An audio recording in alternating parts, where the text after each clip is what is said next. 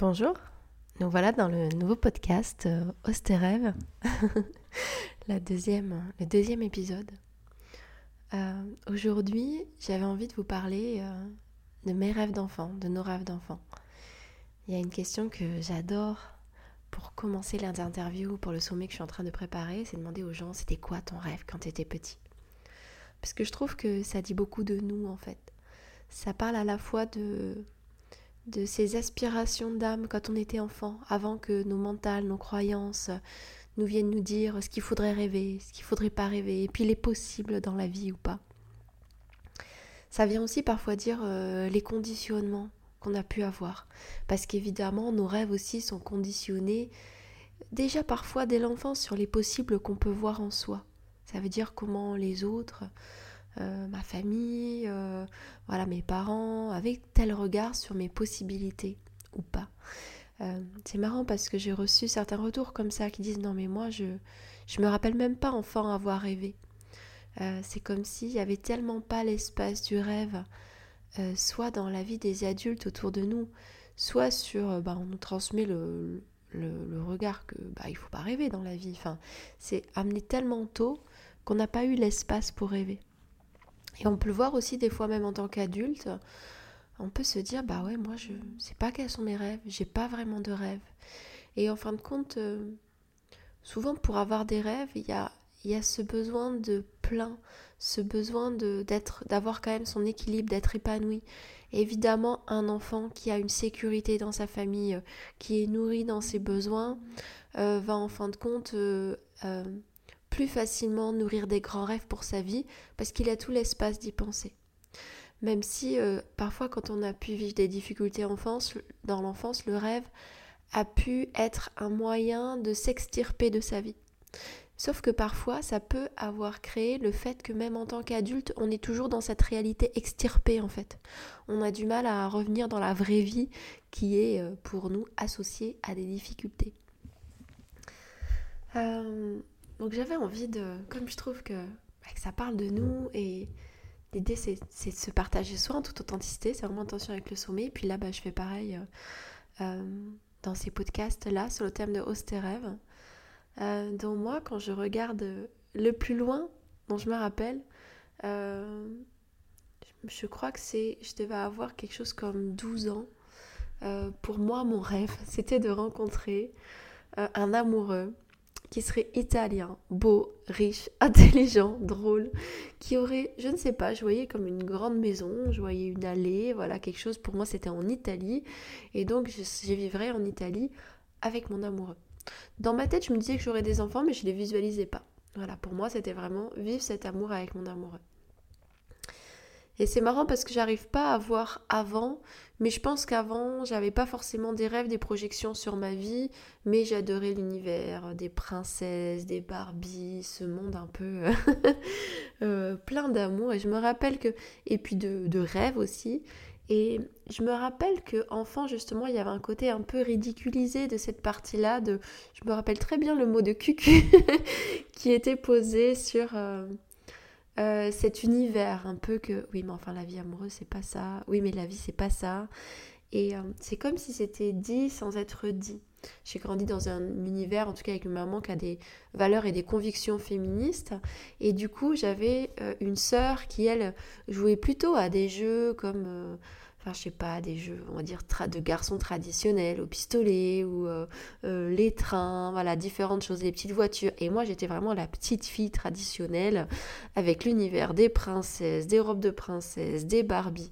Et je sentais comme si c'était un peu jugé parce que forcément, peut-être ça venait en, en inadéquation avec des valeurs de féministes, c'est-à-dire de choses trop genrées, euh, de conditions de la femme qui voit son épanouissement que d'en rencontrer un amoureux.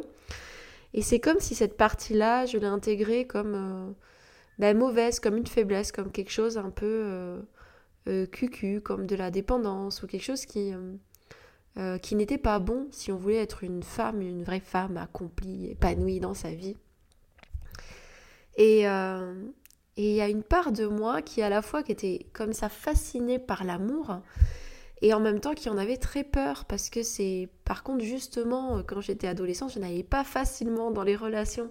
Euh, j'étais plutôt très insécurisée par rapport à, au danger qu'il y avait à aimer finalement.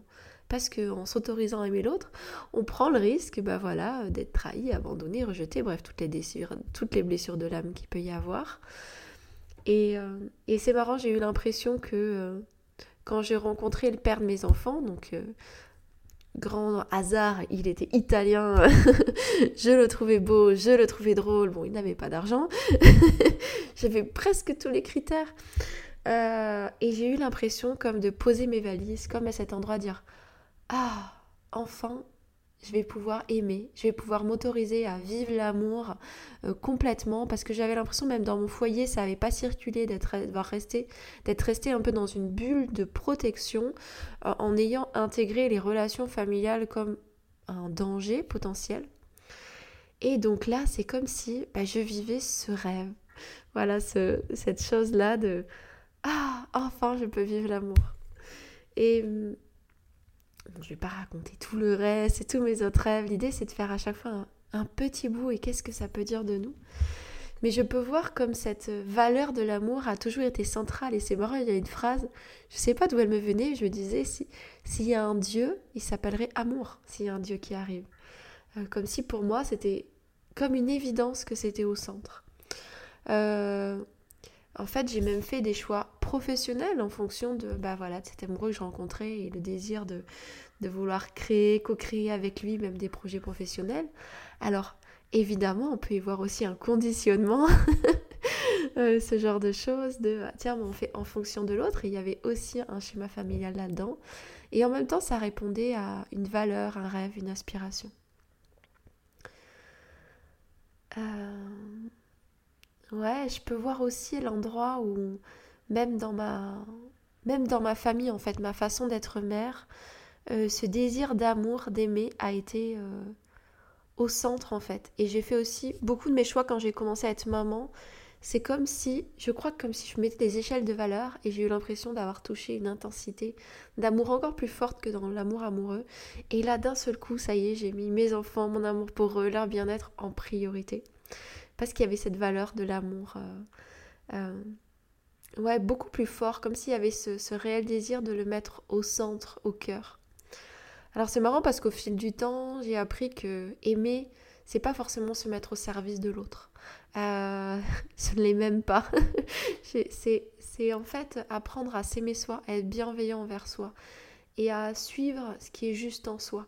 Comme si on installe un pilier à l'intérieur de soi et j'ai pu voir aussi que derrière mon grand désir d'aimer, de connecter, de partager, il y avait une forme de, dépendance, de besoin de reconnaissance, de miroir, d'amour, de me sentir vibrer à travers l'autre, parce que je n'avais pas euh, pu toucher ça en moi dans l'enfance.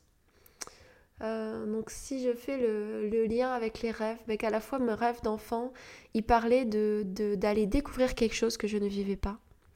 Il parlait aussi de mes valeurs profondes, parce que l'amour aujourd'hui c'est même dans mon activité professionnelle, euh, c'est au cœur. Euh, il parlait à chaque fois de, quelque chose qui était vrai, de quelque chose qui fait partie de mon essence, de quelque chose que je voulais combler, et aussi de conditionnements familiaux où, euh, comme si pour vivre et partager l'amour, il faut donner de soi, et encore ce côté qui penche vers en se disant que c'est comme ça qu'on reçoit. Alors finalement, tout le chemin que j'ai pu faire, soit dans ma vie amoureuse, dans ma vie avec mes enfants. Euh, et aujourd'hui même dans ma vie professionnelle, je vois tous les liens qui se tissent avec ça. Euh, d'être vraiment comme retrouver son, centre, son, son pilier intérieur, avec la confiance que en fait, c'est de là, à partir de cet alignement, que l'amour naît, et même que parfois l'amour ne naît pas ou euh, ne perdure pas, peu importe en fin de compte. Mais que le but c'est pas de maintenir l'amour, de le, tenir ou de le faire tenir pour euh, surtout pas perdre comme si c'était quelque chose qui était à l'intérieur de quelqu'un. Mais l'amour c'est quelque chose qui est à l'intérieur de soi, qui circule avec l'autre, euh, qui est là et puis qui par moment n'est, par moment n'est pas, par moment n'est plus.